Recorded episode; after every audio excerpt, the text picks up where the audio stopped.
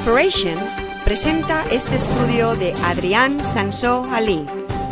Esperamos que le inspire, que le ilumine y que le motive en la búsqueda de la verdad.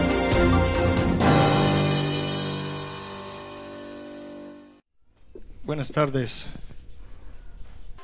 ¿Cómo estáis? Yo el domingo pasado no estaba tan bien. Me hice daño, bastante daño. Estuve en, durante el mediodía la semana pasada, estuve allí en uh, Escrimat, en casa de su tío Fustera, y uh, uh, había como un peldaño, no sé qué, que, que puse el pie encima de un, de un, bloque, una especie de bloque, él no lo sabe, no lo sabe, no se lo dije a nadie. Pero de repente el, el pie se hizo esto y se bajó un, al lado. Parece entre dos bloques o no sé qué, pero ¡uh! ¡Cómo dolía! ¡uh! Y luego yo pensaba, esto después va a doler mucho. y luego, después de un rato, ya, ya dejó de, de, de, de, doler. Y luego, después de la iglesia, estuve hablando con, con David y, y Milvelis allí fuera. Y os acordáis que, que os dije, ah, ya me empieza a doler la, el tobillo. Tobillo se dice esto. Y empezaba el dolor. Entonces ya iba andando hacia casa y ya prácticamente ya no podía andar. Y llegaba hasta casa y, ¡ay, qué dolor! ¡ay! ¡Qué sufrimiento!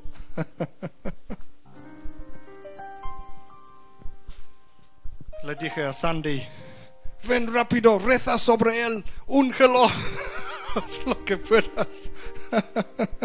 Yo no soy de, de tomar uh, pastillas y cosas así para el dolor. No, no me gustan esas cosas. Y uh, a lo mejor podría haber rezado yo mismo sobre el, sobre el, el tobillo, pero los hombres cuando, cuando tenemos mucho dolor nos gusta ser mimados. Entonces le dije, venga, Sandy, reza sobre, sobre mi, mi, pie, que está roto, no sé qué, mi tobillo está roto. Y uh, empezaba a tener fiebre también, tenía un poco de fiebre, era fuerte la cosa, y temblores así, porque hinchado, lo, lo tenía así en, un, en, un, en, una silla y estaba hinchado, no, no lo podía mover, estaba doliendo un montón, ni, ni de una manera ni otra, no, nada de lo que podía hacer paraba el dolor. Y... Uh, y le dije a Sandy, creo que está roto. Y Sandy me, dijo, me, me riñó. Me dijo, me dijo, no digas esto, que está curado. Lo hemos rezado sobre él, ¿no? Entonces está curado en nombre de Jesús. Entonces dije, vale, tienes razón. No, tengo que pensar en positivo. Está curado. Gracias, Señor, por curármelo. Pero quítame el dolor ya. y, y me fue me, me, era ya la hora de dormir y me fui a dormir. Y yo pensaba, jolines, no sé cómo me, me, voy a dormir porque en la cama si me pongo a mover cualquier cosa, me muevo por aquí, muevo por allá, me, me va a ser terrible. Pero, ¿qué pasó? Dormí como un tronco al final. Y yo normalmente no duermo como un tronco, ni mucho menos. Uh, cuatro, tres o cuatro veces durante la noche me despierto normalmente. Y aquella noche dormí como un tronco toda la noche. Y al despertar, la mañana siguiente, no había nada de dolor, nada de nada de nada. Estaba completamente bien. Estaba curado. Hoy quiero hablaros sobre un tema que para mí es muy importante. Cómo cultivar tu fe. Cómo cultivar tu fe. Vamos a abrir la Biblia, la palabra de Dios, en Mateo capítulo 9. Veis aquí que Mateo es el primer libro del Nuevo Testamento. Mateo 9, 28 al 30. Porque vamos a leer la palabra de Dios. La palabra de Dios es lo que nos da todo conocimiento acerca de las cosas espirituales. Este era unos, unos ciegos que iban detrás de Jesús porque querían ser curados. Y dice, cuando él, hablando de Jesús, llegó a la casa, los ciegos vinieron a él. Y Jesús les dijo, ¿creéis que puedo hacer esto? ¿Creéis que puedo hacer esto? Ellos dijeron, sí, Señor. Entonces les tocó los ojos, diciendo, conforme a vuestra fe os sea hecho. Y los ojos de ellos fueron abiertos. Aquí veo una pregunta clave. ¿Creéis que puedo hacer esto? Y luego esta afirmación de Jesús, conforme a vuestra fe os sea hecho. Hay mucho malentendimiento acerca del tema del, de la fe. Y eh, yo encuentro, yo creo que es, en parte es porque todo el mundo habla de fe, oímos por todas partes, todo el mundo diciendo cosas acerca de la fe. Oímos por una parte esta cosa de que somos curados si tenemos fe, por otro lado oímos que el, fe es un don de Dios. Y eh, hay problemas con los dos lados de este argumento. Hay mucha gente que dicen, por ejemplo, bueno, la fe es un don de Dios, entonces si yo no tengo fe, no es mi culpa, eh, insinuando que es culpa de Dios porque no les da fe para ser curado. Es verdad que la fe es uno de los dones del Espíritu Santo. En 1 de Corintios, capítulo 12, habla de los dones del Espíritu Santo y la fe está listado allí como uno de ellos. Acordaros que los dones del Espíritu Santo, en términos modernos, podemos decir um, poderes sobrenaturales. Tenemos poderes sobrenaturales de Dios, los dones del Espíritu Santo. Y la fe es uno de estos. La fe es algo que Dios nos da pero acordaros que si tienes, si eres cristiano, entonces tienes el Espíritu Santo viviendo dentro de ti, según la Biblia. Y si tú tienes el Espíritu Santo, entonces ya tienes dentro de ti el potencial de desarrollar y manifestar cualquier de estos dones. Porque la Biblia dice, hay muchos dones, pero todos vienen del mismo Espíritu. Para el bien de todos son manifestaciones del Espíritu Santo. El Espíritu Santo es el poder mismo de Dios. Pero hay más.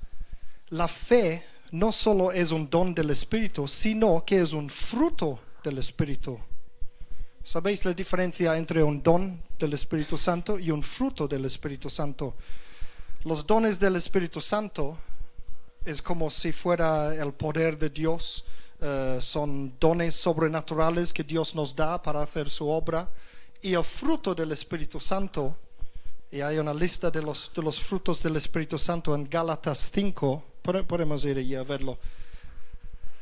Gálatas 5, 22 a 23. Allí hay la lista de los frutos del Espíritu Santo. Y uh, esta lista habla del, bueno, lo voy a leer. Gálatas 5, 22 a 23. Pero el fruto del Espíritu es amor, gozo, paz, paciencia, benignidad, bondad, fe, mansedumbre y dominio propio. Contra tales cosas no hay ley. Ahora sé que en algunas traducciones de la Biblia, en lugar de fe, pone algo como fidelidad o alguna cosa así. Pero en el griego es la misma palabra. La palabra aquí que aparece como fe en la lista de los frutos del Espíritu Santo. Es una palabra que, se, que, se, no sé si se pronuncia exactamente así, pero más o menos pistis se dice. Y esa es la palabra que se traduce fe en la Biblia. También se traduce como fidelidad y muchas otras cosas. Pero esta palabra es la misma aquí en Gálatas 5 que en 1 de Corintios 12. Entonces está claro que en la Biblia original fe es tanto un don del Espíritu Santo como un fruto del Espíritu Santo. ¿Y sabéis qué pasa con los frutos del Espíritu Santo? Son cosas que no son dados a nosotros así, como los dones. Es una cosa que debemos de desarrollar en nuestras vidas. Es algo que se va creciendo y manifestando poco a poco a través de nuestro carácter. Esos son los frutos. Se manifiestan en nosotros a medida de que nos acercamos a Dios y dejemos que Él trabaje a través de nosotros. Son cosas que se desarroll- desarro- desarrollan a medida de que lo vamos trabajando. Y solo la fe está en las dos listas, es tanto un don del Espíritu como un fruto del Espíritu. Entonces algo curioso ocurre con esto de la fe. Y no me extraña entonces que hay mucho malentendimiento acerca de ese tema. Es que todos tenemos el don de la fe, pero con este don viene la responsabilidad de cultivarlo y desarrollarlo, trabajarlo en la vida. De nada nos sirve la fe si no lo usamos. Yo, por ejemplo, puedo regalarte un libro, pero si no lo lees, no te sirve de nada. Te puedo regalar un teléfono móvil, pero si no sabes usarlo, entonces no, no te sirve de nada. Te puedo regalar eh, un peine, ya, ya que no lo necesito yo. Pero si no, lo si no lo usas, seguirás teniendo el pelo por todas partes. ¿Entendéis? Una cosa es tener algo, como tenemos la fe, pero otra cosa ya es ponerlo en práctica y usarlo. Tengo una analogía todavía mejor. Esto es, un músculo. Este, es- este se llama el bíceps, es un músculo del brazo. Sí, está allí, aunque no se ve muy bien. Este es el bíceps. ¿Sabéis qué pasa con los músculos? Que cada uno de nosotros tenemos unos 650 músculos en el cuerpo y lo curioso es que todos tenemos los mismos músculos, aunque se nota más en unos que otros. En Arnold Schwarzenegger, por ejemplo, tiene los músculos enormes, pero yo tengo tantos músculos como él. y cada uno de vosotros también. Hasta, mirad, una niña de un año tiene tantos músculos en su cuerpo, tiene los mismos músculos que Arnold Schwarzenegger, pero hay una diferencia enorme entre una cosa y otro. Así pasa con la fe, así pasa con la fe. Todos tenemos la medida de la fe, según la Biblia. Todos tenemos este don. Es algo que viene junto con el Espíritu Santo. Pero hay mucha diferencia entre una persona y otra en términos de poner la fe en práctica, de usarlo. Si tiene la fe muy desarrollado o si tiene la fe poco desarrollado. Si no se usa el músculo, los músculos se atrofian, se disminuyen, se pierden eh, fuerza, se ponen débiles. Estos altavoces aquí, hoy no los he puesto, pero normalmente yo intento montar estos altavoces siempre y bajarlos yo mismo, los subo y los bajo, especialmente en el invierno. ¿Sabéis por qué? Porque en el verano es mi trabajo montar y desmontar altavoces cada día en el, en el verano y se necesita fuerza para hacer esto. Y yo noto que enseguida que yo dejo de, trabajar en el verano, de montar altavoces, un mes más tarde soy el- la mitad de fuerte que durante el verano. Solo un mes más tarde ya no tengo fuerza. Entonces al menos intento yo ir subiendo esos altavoces para tener, mantener la práctica, porque es asombroso lo rápido que uno se pone débil cuando se, cuando se deja de ejercitar, e- hacer ejercicio. Y así es con la fe también. Sandy y yo tenemos, eh, ¿cómo se dice? Eh, eh, experiencias en, en este tipo de cosas. Después de volver de los Estados Unidos, estuvimos varios años sin ir a ninguna iglesia. Nos considerábamos cristianos igual, pero no estuvimos rodeados de otros cristianos. Y nosotros creíamos que estábamos bien, estábamos bien, tenemos fe y todo esto. Hasta que empezábamos a ir a otras iglesias a conocer otros cristianos, no nos habíamos dado cuenta lo bajo que habíamos caído en términos de fe. Nos asombró cuánta fe tiene esta gente y nosotros no somos nada en comparación. Y así es, igual que los músculos, la fe. Hay una cosa que se llama estar en forma espiritualmente hablando. Vamos a otra escritura en la Biblia. Mateo 8 y versículo 26. Allí veis que es el primer libro del Nuevo Testamento. Este es muy fácil de encontrar. Mateo 8 y versículo 26. Este era cuando los discípulos y Jesús estaban en un barco y uh, Jesús estaba durmiendo y de repente venía una tempestad enorme y el barco se empezaba a ir por todos lados, izquierda y derecha, llenarse de agua, parecía que se iba a hundir y todos iban a morir. Y Jesús estaba allí durmiendo. Entonces los discípulos le, le, le despertaron rápidamente y decían, aquí en el versículo 26, o no, les, le, ellos le decían, despiértate, no, no, no veis, no ves que nos vamos a morir. Y él, este es el versículo 26 ahora, él les dijo, ¿por qué estáis miedosos, hombres de poca fe? Entonces se levantó y reprendió a los vientos y al mar y se hizo grande bonanza. O sea, se calló el viento porque dijo, cállate al viento. Se dice, cálmate al mar y el mar se calmó. Este se ve en, otro evangelio paralelo a esto, que él hablaba esas cosas. O sea, hizo un milagro súper, súper increíble. Y los discípulos no lo habían visto antes, este tipo de milagro. Sin embargo, Jesús les reprendió, dijo, porque estáis miedosos, hombres de poca fe, poca fe. Acordaros que si solamente depende de Dios nuestra fe, entonces Dios no tendría derecho a reprendernos por no tener fe. Entonces Jesús, el hecho de que Jesús reprendía a sus discípulos por no tener fe, significa que es nuestra responsabilidad tener fe. Y muchas veces, en otras ocasiones también, Jesús hizo lo mismo. Acordaros cuando um, Jesús andaba sobre el agua y luego Pedro salió del barco y empezaba a andar sobre el agua también. Imaginaros la super fe que se necesitaba para hacer esto. Y luego, enseguida que eh, a él empezaba a entrar la duda, se hundió en el mar. ¿Y qué le dijo Jesús? ¿Por qué dudaste tú de poca fe? Entonces las dudas hizo que se fue la fe que tenía Pedro.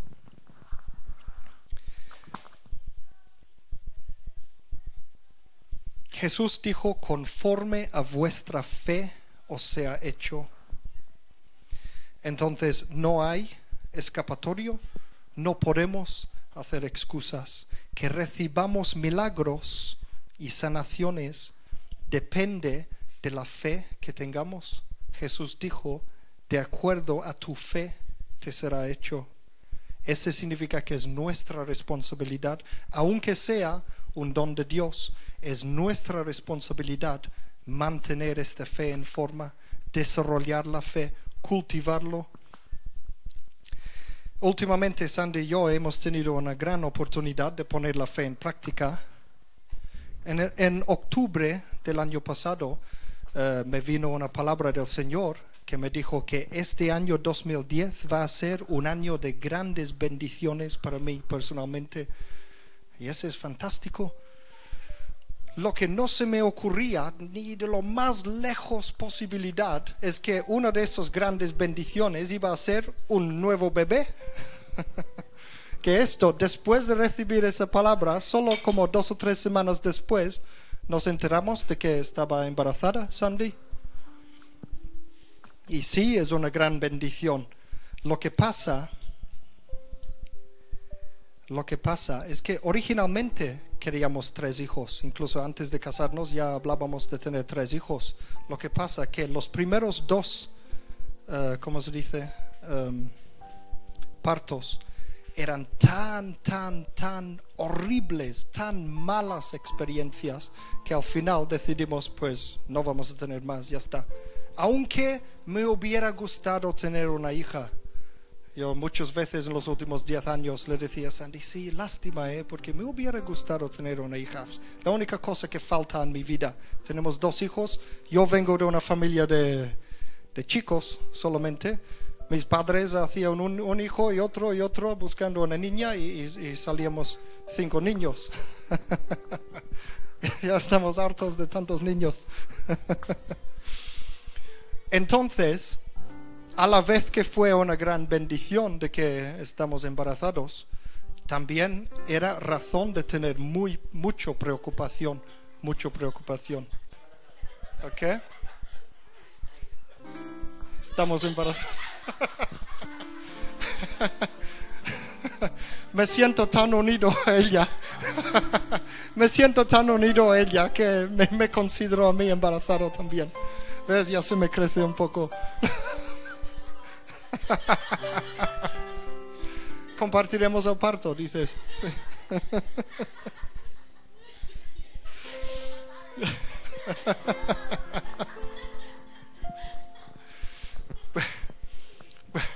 Pues sí. Um, como digo, aunque era una cosa, una gran bendición, entonces también era causa de gran preocupación. Habíamos tenido dos hijos y eran súper terribles los partos, terribles. No puedo decir más detalles porque es, horrible, nos pondremos a llorar, pero uh, no, no, no pudimos hablar de los partos hasta mucho tiempo después. Todo lo que, todo lo que, se, todo lo que se puede ir mal, fue mal. tenemos un vídeo hecho del segundo parto de Christian y todavía, después de un montón de años, no nos hemos atrevido a verlo porque, porque tan, tan cosa horrible era. Entonces, sí. Sabemos que va a ser diferente esta vez. Ahora en este parto, antes de Navidad, eh, ya, ya vimos que las cosas no iban muy bien. Uh, Sandy ya empezó este parto, bueno, un poco delgada, que dicen que no está muy bien. Uh, tenía, ¿cómo se dice? Parto, el embarazo, esto. Sí. Y, ¿cómo se dice? Anemia, tenía un poco de anemia. Em, luego las primeras pruebas decían que tenía el azúcar alto, tenía que ir para otras pruebas y empezaba a vomitar en las pruebas y, eh, no iba bien la cosa. Em, después de la primera ecografía, los doctores concluyeron que tenemos un embarazo de alto riesgo y deberíamos hacer un amniocentesis, que es cuando te inyectan en, el, en el, la barriga para sacar líquido de ahí dentro para analizarlo, eh, las cosas han empezado a ir mal. Y nosotros le decimos no, no vamos a hacer ninguna prueba de estos. Además tenía lo que llaman placenta previa, que la placenta está abajo, entonces no se, no se puede hacer un parto normal, hay que hacer cesárea con placenta previa. Entonces, ¿qué hicimos? ¿Qué hicimos, Sandy y yo? Nos pusimos de rodillas Sandy y yo y los dos niños. Nos pusimos de rodillas cada, cada, cada noche para pedir al Señor que vaya todo perfectamente bien el embarazo, que se arregle todo, de que, de que tenga el, sangre perfectamente bien, que Sandy esté en forma, que el bebé esté en forma y de paso que sea una niña, porque ya que tenemos que estar embarazados otra vez, que sea una niña. Y ese lo pedimos cada noche, cada noche. Los niños y yo, antes de ir a dormir, ellos, cada uno de ellos rezaba para que tengan una hermanita y que la hermanita esté muy bien y que el embarazo se vaya muy bien y que la placenta se suba a su sitio correcto, que no esté abajo, y que todo vaya bien. Cada, cada, cada día. Ahora, el eh, febrero, el, pasado, este mes pasado, teníamos que ir para otra ecografía para ver que está todo bien o no. Y uh, nosotros estuvimos rezando cada, cada, cada día para que todo se vaya bien. Lo que pasa que dos semanas antes de, de hacer la segunda ecografía, cambiamos la manera de rezar. En lugar que decir, por favor Dios, que sea esto y esto y esto, esto, esto, esto, empezábamos a dar gracias a Dios porque ya está bien gracias a Dios por nuestra niña que, ya empezábamos a hablar de ella en lugar que de él, de ella, como si fuera una niña. Y gracias porque está bien. Gracias Dios porque todo va perfectamente. Gracias porque Sandy está bien de salud, bien de la sangre. eh, la placenta está en su lugar correcto. Todo va perfectamente. Gracias por esto. Gracias. Cada, cada noche rezábamos gracias porque ya está hecho. Ya está hecho.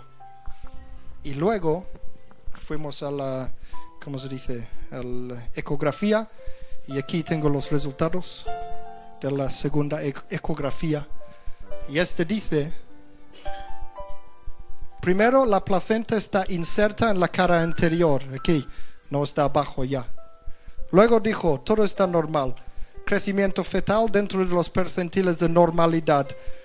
Ritmo cardíaco es regular, frecuencia está dentro de los límites normales, movimientos fe- fetales dentro de la normalidad, cabeza y cara sin anomalías, cavidad torácica sin anomalías, corazón sin anomalías, etcétera, etcétera, etcétera. Todo perfectamente bien y que es una niña encima.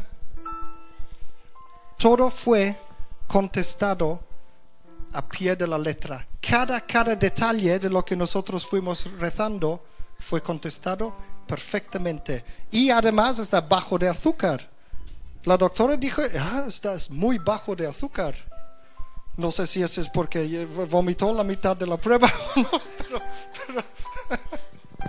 pero nosotros confiamos en el Señor de que está todo perfectamente bien. Todo está perfectamente bien.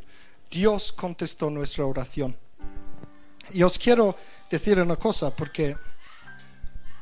eh, a ver, ¿dónde está esto? No sé dónde está esto. Bueno, luego, luego os diré. Porque este de dar gracias por un milagro que esperamos, que todavía no lo hemos recibido, es muy, muy importante. Es muy importante. Y os- os- de- luego os diré por qué. Pero como que... Bueno, ya sabéis que estamos hablando de cómo desarrollar tu fe, cómo cultivar tu fe. Y este es lo que quiero hablaros. ¿Cómo cultivarlo entonces? Si es verdad que la fe es un don de Dios, pero también es verdad que tenemos nosotros la responsabilidad por la fe que tenemos. Está claro en la Biblia que nosotros es nuestra responsabilidad cultivar la fe. Si no tenemos fe, es nuestra responsabilidad. Entonces, la pregunta lógica es, ¿cómo desarrollarlo entonces? ¿Cómo podemos fortalecer la fe?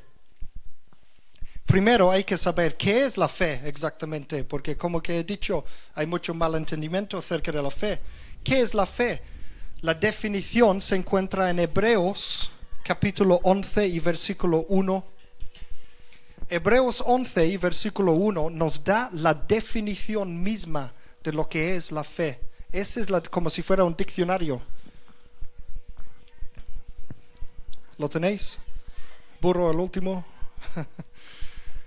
Hebreos, Hebreos, si veis aquí, veréis que Hebreos, aquí tenéis los libros que vienen antes de Hebreos y los que vienen después, para que podáis encontrarlo más fácilmente, cerca del final de la Biblia, cerca del final. Bueno, os lo voy a leer. Hebreos 11 y capítulo 1. La fe es la garantía de lo que se espera, la certeza de lo que no se ve, la certeza de lo que no se ve. Es importante darte cuenta que no es la certeza de lo que no existe, es la certeza de lo que no se ve. Sí existe, pero no lo vemos. La certeza de lo que no se ve. Ya he mencionado que en griego la palabra traducido como fe se dice pistis, pero podemos mirar aquí, hay varias palabras en español que vienen de esa palabra griego pistis. Fijaos, fe, confianza, confiabilidad, seguridad, fidelidad. Fijaos en esas palabras, confianza, confiabilidad, seguridad, fidelidad y fe. Todas estas palabras son la traducción del griego pistis. O sea, en la lengua original de la Biblia, estos cinco conceptos es lo mismo. Cuando hablamos de fe, estamos hablando de fidelidad, estamos hablando de confianza, estamos hablando de seguridad. Y allí lo vemos cuando vemos que la fe es la garantía de lo que se espera, la certeza de lo que no se ve. O sea, no es un poder por sí, no es una sustancia, una, una cosa rara de estos que puede venir de Dios, sino una actitud. La fe es una actitud. Es una actitud de confianza total en Dios. La fe es una actitud de confianza. Es saber que algo es verdad, aunque no vemos la evidencia del mismo físicamente todavía. Es algo que sabemos que es cierto. Sabemos que sabemos que sabemos. Voy a poner un pequeño ejemplo. Os puedo preguntar, mañana por la mañana, ¿el sol se levantará o no? ¿El sol se levantará mañana por la mañana o no? Sí, ¿no? Nosotros tenemos fe de que el sol va a levantar mañana por la mañana. Tenemos fe de que mañana, eh, o sea, puede ser que las nubes estén en medio o no, pero tenemos fe de que estará allí como cada día a la misma hora que se levanta y más o menos en el mismo lugar por allí, sabemos que el sol se va a levantar. Y yo puedo preguntaros, ¿cómo lo sabéis? ¿Cómo lo sabéis? ¿Cómo es que tenéis fe de que el sol se va a levantar? ¿Cómo puede ser? Tenemos la fe de que el sol se levantará por dos razones, por dos cosas. Primero, por conocimiento. Conocimiento. La primera cosa es conocimiento. Tenemos conocimiento eh, de la ciencia. Sabemos que el mundo es redondo, el, el, Sol es un bola de fuego en el espacio y que la Tierra va alrededor del Sol y se va girando así también. Y sabemos que por eso tiene el efecto de que el Sol se levanta cada mañana. Sabemos cómo funciona esto. Sabemos algo de ciencia. Entonces, esta fe viene por el conocimiento, primero de todo. Y luego viene por otra cosa también. La segunda cosa es la experiencia. Por experiencia sabemos que el sol se levantará, porque cada, cada día de todas nuestras vidas el sol se ha levantado. Entonces, por experiencia, lo damos por sentado de que mañana va a salir el sol.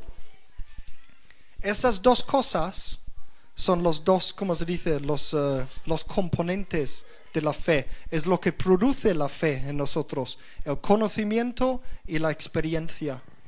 Así es como viene la fe en nuestras vidas. Y eso lo podemos ver de alguna forma en el libro de Romanos.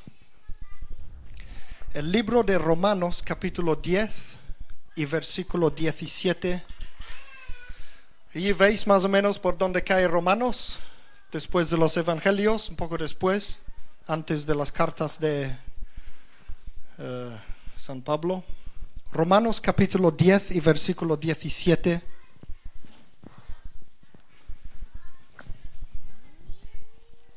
Pone, así que la fe viene como resultado de oír el mensaje y el mensaje que se oye es la palabra de Cristo que sabemos que es lo mismo que la palabra de Dios. Hay otras traducciones que dice directamente, la fe viene por el oír y, el oír por la palabra de Dios.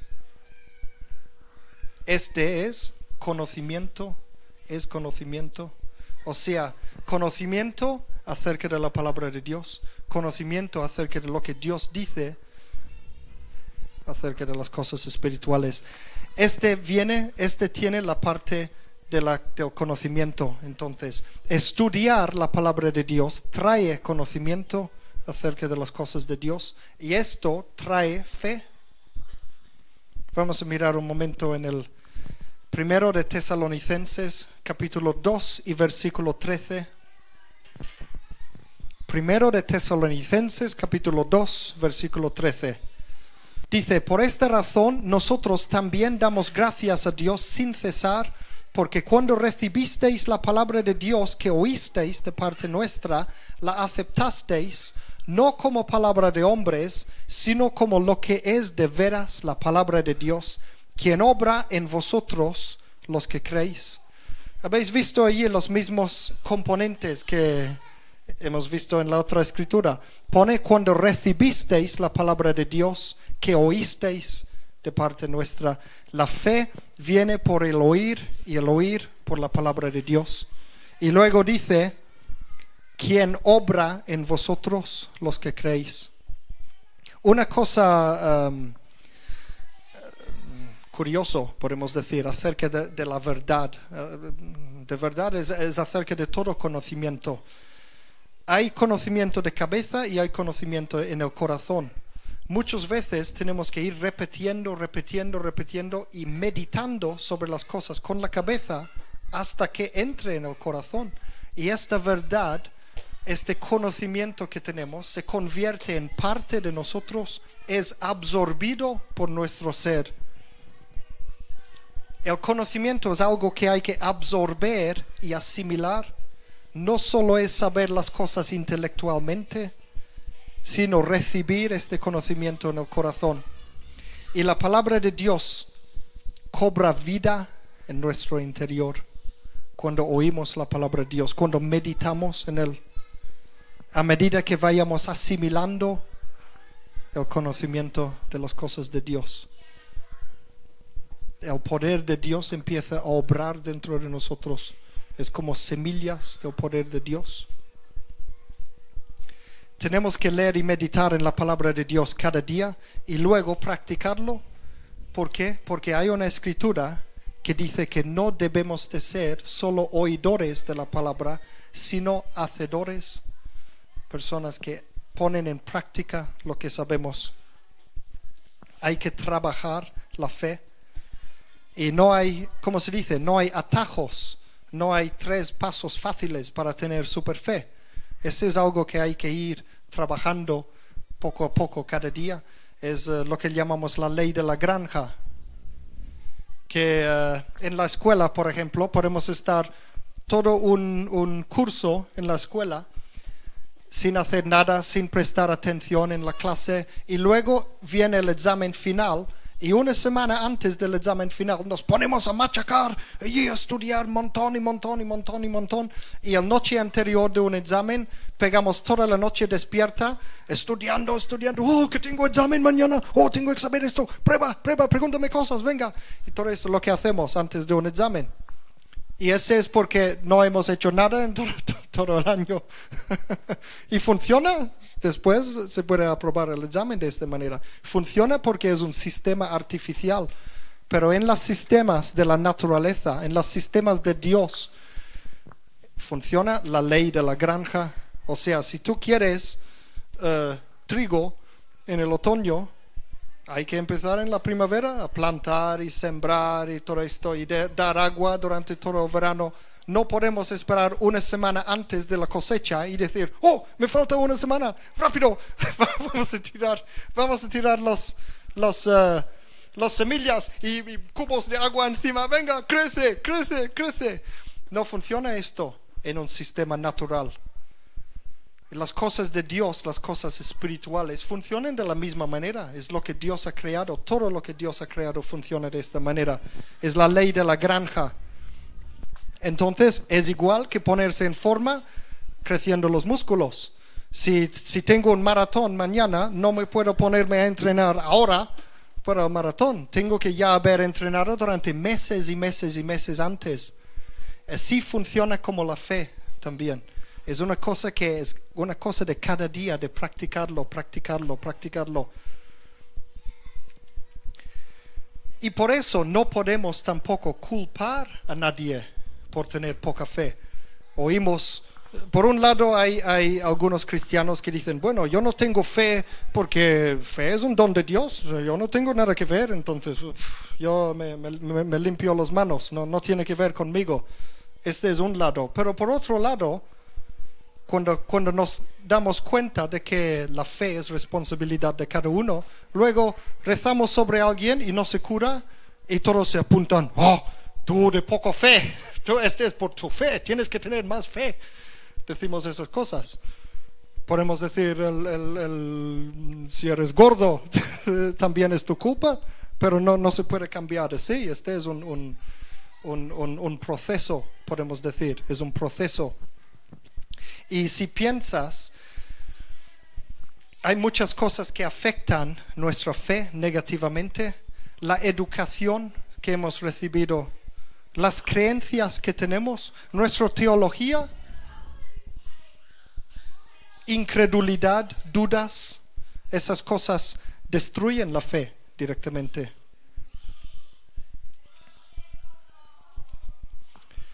Vamos a ir en mirar otra escritura, Marcos. Marcos 11, 23 a 24, porque aquí viene una clave, un clave para poner en práctica la fe, para empezar a poner en práctica la fe. Porque si no sabemos cómo practicar la fe, cómo obrar la fe, si no sabemos cómo cultivar la fe, ¿cómo vamos a tener la fe en un momento dado para hacer un milagro, para recibir sanación y ese tipo de cosas? No sé dónde estoy ahora. Marcos 11, versículo 23 a 24. Ese es muy importante. Aquí Jesús decía, de cierto os digo que cualquiera que diga a este monte, quítate y arrójate al mar, y que no dude en su corazón, sino que crea que será hecho lo que dice, le será hecho. Por esta razón, y aquí viene la clave, os digo que todo por lo cual oráis y pedéis, creed que lo habéis recibido y os será hecho. Creed que lo habéis recibido. Fijaros en los dos ejemplos que he dado personales de nosotros. El primero de mi tobillo, yo le decía a Sandy, vale, no voy a decir que está roto, voy a decir está, está, ¿cómo se dice? Curado, está curado en nombre de Jesús. El día siguiente estaba curado. En el, eh, en el caso de lo que hemos hablado de, nu- de nuestro embarazo, nuestro embarazo, también hicimos esto. Dimos gracias a Dios porque ya tenemos una niña sana. Es niña y está sana. Demos gracias Dios porque tú ya lo has contestado. Creímos que ya está hecho, que ya está hecho. Aquí dice en la Biblia, Jesús dijo, creed que lo habéis recibido y os será hecho. Sin dudar. Esa es la manera de empezar a poner en práctica la fe. La creencia lleva a la acción. La creencia lleva a la acción. Nosotros nos comportamos de acuerdo a nuestras creencias. Hablamos de acuerdo a nuestras creencias. Entonces, la Biblia dice que la fe sin obras está muerta. La fe tiene que ir acompañado por obras. Y cuando habla de obras en este, en este contexto, está hablando de las obras de la fe. Está hablando de los resultados físicos de tener fe. Está, está hablando de, de que nosotros nos comportamos de acuerdo a nuestra fe. Habéis oído tomar un paso de fe, por ejemplo, este dicho tomar un, no sé si, se dice en español, porque en inglés, take a step of, leap of faith, un paso de fe, ¿no? Se dice, tomar un paso de fe. Vale. Pues este está refiriéndose a esto de que la fe tiene que ir acompañado por obras, las, tus propias obras, o sea, tú actúas de acuerdo a la fe que tienes, de acuerdo a tus creencias. Voy a daros un ejemplo. Mi suegro, mi suegro, el padre de Sandy. La última vez que estuve en los Estados Unidos era hace cuatro años, cinco, que estuve yo también con, contigo. Vale, estuvimos en los Estados Unidos. Y mi suegro tenía diabetes. Diabetes. Tenía dia- diabetes. Vale, lo que sea, sabéis lo que es, ¿no? Bueno, y él tenía un montón de medicamentos, insulina, inyectaba con insulina, todo, o sea, diabetes completo, total. Mi suegro tenía diabetes. ¿Cuánto tiempo? No sé, durante mucho tiempo. Tenía diabetes, eso es lo único que sé, que tenía diabetes. Y que un día nos fuimos a Dallas a un, ¿cómo se dice? Seminario. Un seminario de Andrew Womack, que es el que ha escrito algunos de esos libros que tenemos en, el, en la biblioteca aquí, muy buenos. Y Andrew Womack cura a la gente muchas veces, reza sobre las personas. Y bueno, es Dios que cura, pero a través de él cura a las personas. Porque habla mucho de la fe. Estuvimos allí. El segundo día, el segundo día, Sandy estaba con su padre allí. Yo no estaba porque estaba al lado en un teatro mirando un concierto de Kenny G. y noche me aproveché para ver a, mi héroe, Kenny, Kenny G. y lo perdí. Porque lo que, lo que ocurrió es que después del, del seminario de Andrew Womack, él dijo, si hay alguien enfermo aquí, que vengan delante y les sanaremos. Y venían delante y empezaba a sanar toda la gente, incluyendo mi suegro. Entonces, en teoría, en teoría, mi suegro, según Andrew Womack, mi suegro estaba curado, decía, tú estás curado, ya está. En teoría. Luego hay la práctica, pero luego hay la práctica. Vale, mi suegro se fue a casa y, y tiró sus medicamentos, todo ya no quería saber nada más, nada más de insulina, nada más de nada. Él decía, yo estoy curado, en nombre de Jesús, estoy curado, hey, aleluya. Él estaba curado. Es muy cabezudo en este sentido. En, así es, cuando él decide una cosa no hay quien le cambie de opinión. Y menos mal, porque mi cuñado, el hermano de Sandy, no es creyente. Y entonces él miraba a su padre y decía, ¿estás loco? Pero ¿qué haces? ¿No sabes que si tienes diabetes y paras de tomar medicamentos, ¿qué pasa? ¿Te vas a morir? ¿Te vas a volver ciego? ¿Te vas a desmayar o tener un ataque de corazón? Cualquier cosa. Estaba súper preocupado por su padre. Y mi suegro decía, yo estoy curado. yo, Dios me ha curado. Estoy curado. Y no hacía nada. Y, el, y mi cuñado todo el tiempo decía, es que te pareces un, un loco de estos, de un, un, un secta de estos que, que, se dejan de tomar el medicamento y luego ves en las noticias que se ha muerto el día siguiente, ¿sabes? Y todo el tiempo machacándole con esas palabras negativismo. Desgraciadamente, eso ocurre mucho en nuestras vidas como cristianos. Muchas veces las dudas más grandes vienen por nuestros propios amigos y familiares, las personas cerca a nosotros, o de las mismas en nuestra propia iglesia. A veces, a veces otros cristianos nos, nos, ponen dudas. Pero menos mal que mi suegro es así de cabezudo, cabezudo. Él decía, tú diga lo que quieras, yo estoy curado. Y el, chico dice, vete al, doctor, que te hacen pruebas, que te hagan pruebas, pruebas o menos, vete, ¿sabes? Y él decía, no me importa lo que diga el doctor.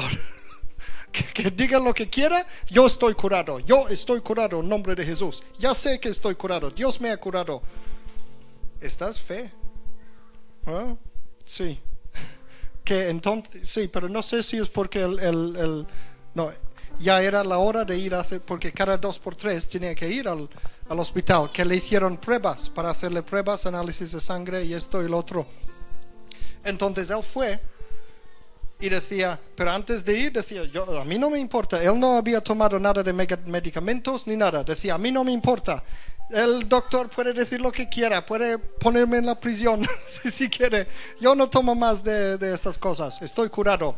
Se fue al doctor, le hicieron los, los, uh, las pruebas y unos días después el doctor le llamó para decirle que está curado.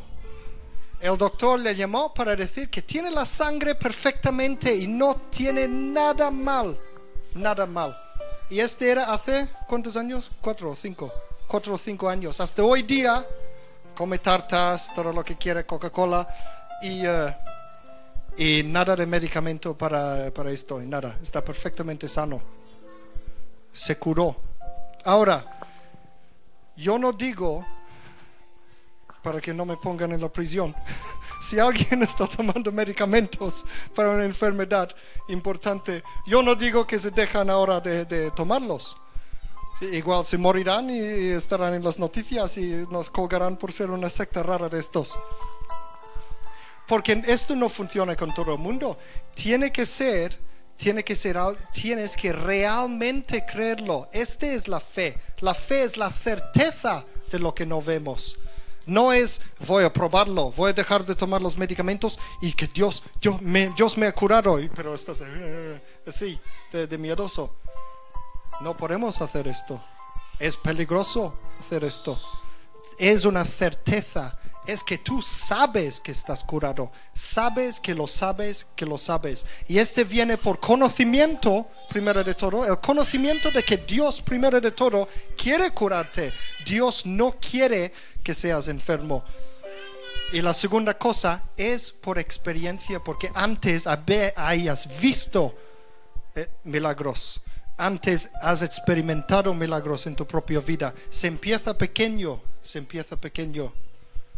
Más bien si estás eh, mocoso, ¿cómo se dice? Resfriado. mocoso. Si estás resfriado, que no tomes medicamentos para el resfrío. Pídele a Dios que te cure. Dice, yo estoy curado en nombre de Jesucristo, estoy curado. Empieza pequeño y poco a poco verás que funciona, poco a poco. Porque antes de poder curar a otras personas, tendrás que poder curarte a ti mismo primero. Yo estoy aprendiéndome a curarme a mí mismo. Y en- enseguida que puedo, luego empezaré a curar a todo el mundo. Dios dice que todos tenemos esta capacidad. Jesús dijo a sus discípulos, vosotros vais a hacer milagros más grandes que yo, porque viene a vosotros el Espíritu Santo. Eso es lo que dijo Jesús. Reclama, reclama tu milagro. ¿Sabéis qué hizo mi suegro? ¿Qué es lo que hizo? Está aquí. Está en Hebreos 10, 23. Ese es lo que hizo mi suegro. Hebreos capítulo 10 y versículo 23. Dice, retengamos firme la confesión de la esperanza sin vacilación, porque fiel es el que lo ha prometido. Retengamos firme la confesión de la esperanza sin vacilación. Ese significa una canción en inglés, Standing on the Promises, Standing on the Promises, un, un himno. No sé cómo se dice esto en español. Significa ponerte, plantarte sobre las promesas de Dios. Ten como base las promesas de Dios. Lo que Dios dice en la palabra, si Él lo ha dicho, es cierto. Y yo me lo creo. Ese es lo que significa. Retengamos firme la confesión de la esperanza. Ese significa decirlo. Yo estoy curado, no decir, oh, estoy muriendo. oh". Yo he estado en iglesias que después de los servicios, cuando están la gente por aquí hablando y, eh, y comiendo lo que sea, lo único que oyes es uno dice al otro, ay, mi espalda, no sé qué, no sé qué. Y el otro, ah, ¿qué tal em, tu cabeza? Oh, mi cabeza, no sé qué. Uy, la semana pasada tenía que ir al hospital y el, y el otro me, me dieron 10.000 inyecciones. Y luego el otro, ay, ¿qué tal? ¿Y cómo está tu estómago? El otro, oh, sí, oh, mi estómago, ay, qué vida más terrible. Oh, estamos muriendo. Todos estaban enfermos y parecía un hospital la, la cosa. La Biblia no dice que hablemos de esto. La Biblia dice, retengamos firme la confesión de la esperanza, sin vacilación, sin vacilación. Agarrar la palabra de Dios. Reclama tu milagro. Proclama la palabra de Dios. Proclama que estás curado. Y estoy usando muchos ejemplos de curación, pero hablo de todo tipo de milagros hoy. Estoy hablando de, de obrar en la fe, hacer milagros, hacer la, obra de Dios. Voy a, voy a dar otro ejemplo antes de acabar, otro ejemplo más y ya está. Y este es acerca de Sandy, mi super mujer, que hace cuatro, cinco, seis años, ¿cuándo era que estabas en el hospital? Seis años atrás, más o menos por allí. Sabéis los que nos conocéis desde algunos años que Sandy estaba en el hospital durante un mes entero, que tenía un, un, un, eh, úlcera en el estómago tan grande que bloqueaba la salida, tenía que ir al hospital y a que le operaron y le quitaron la gran parte de su estómago. Su estómago había vuelto enorme, por eso no podía comer, estaba muriendo, estaba volviendo súper esquelético y muriendo. Estaba en el hospital todo este tiempo. Y durante este tiempo es cuando nos pusimos a estudiar a tope todos estos temas del- del- de la sanación sobrenatural. Era por desesperación. Miramos en la Biblia a ver qué es de verdad, cómo puede ser sanada y, aprendimos acerca de esto. Lo primero que aprendimos es no estaba en el hospital porque Dios lo quería, porque muchas veces decimos, "Ey, es la voluntad de Dios, es para que, sea, para que aprenda algo. Lo que aprendimos a través de esa experiencia es que Dios no quiere que ella esté en el hospital. Dios quiere que seamos sanados. Dios quiere sanarnos. Y lo que pasó con Sandy es que después de salir ya del hospital, después de su operación, era un largo proceso de recuperamiento, recuperamiento y recuperación. Y algo como seis meses, no sé, era seis meses después, de repente, un día, Sandy empezaba a tener síntomas otra vez. Las mismas síntomas que había tenido antes. No podía comer, tenía dolores grandes de estómago, el estómago movía por todas partes, no podía comer, se vomitaba todo lo que entraba.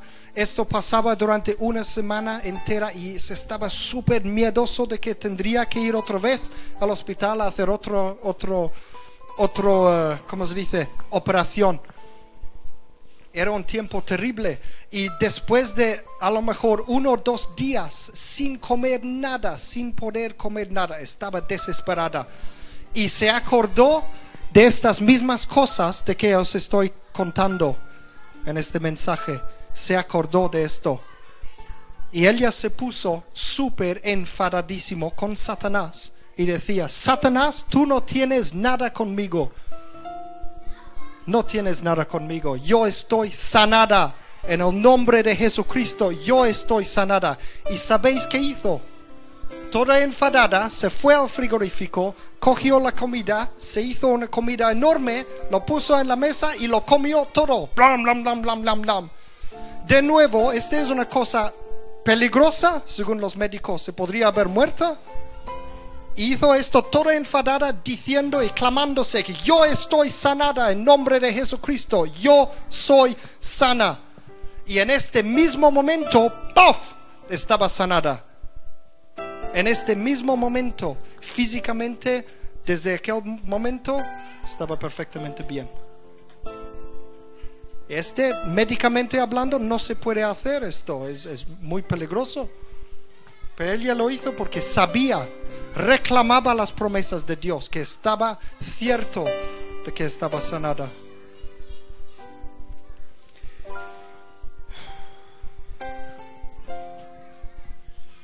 Pues voy a resumir. La fe es un don de Dios y tú lo tienes. La fe es un don de Dios y tú lo tienes. Segundo, tenemos la responsabilidad de cultivarlo y manifestarlo en nuestras vidas. Es una responsabilidad que tenemos nosotros. Nosotros somos responsables de la fe que tengamos. Y tres, se cultiva mediante el conocimiento de la palabra de Dios. El conocimiento de la verdad acerca de esas cosas. Y de practicarlo, de ponerlo en práctica poco a poco, cada día. En las cosas pequeñas primero y luego podrás hacerlo con las cosas grandes. Que Dios nos ayude a andar y obrar en fe cada vez más.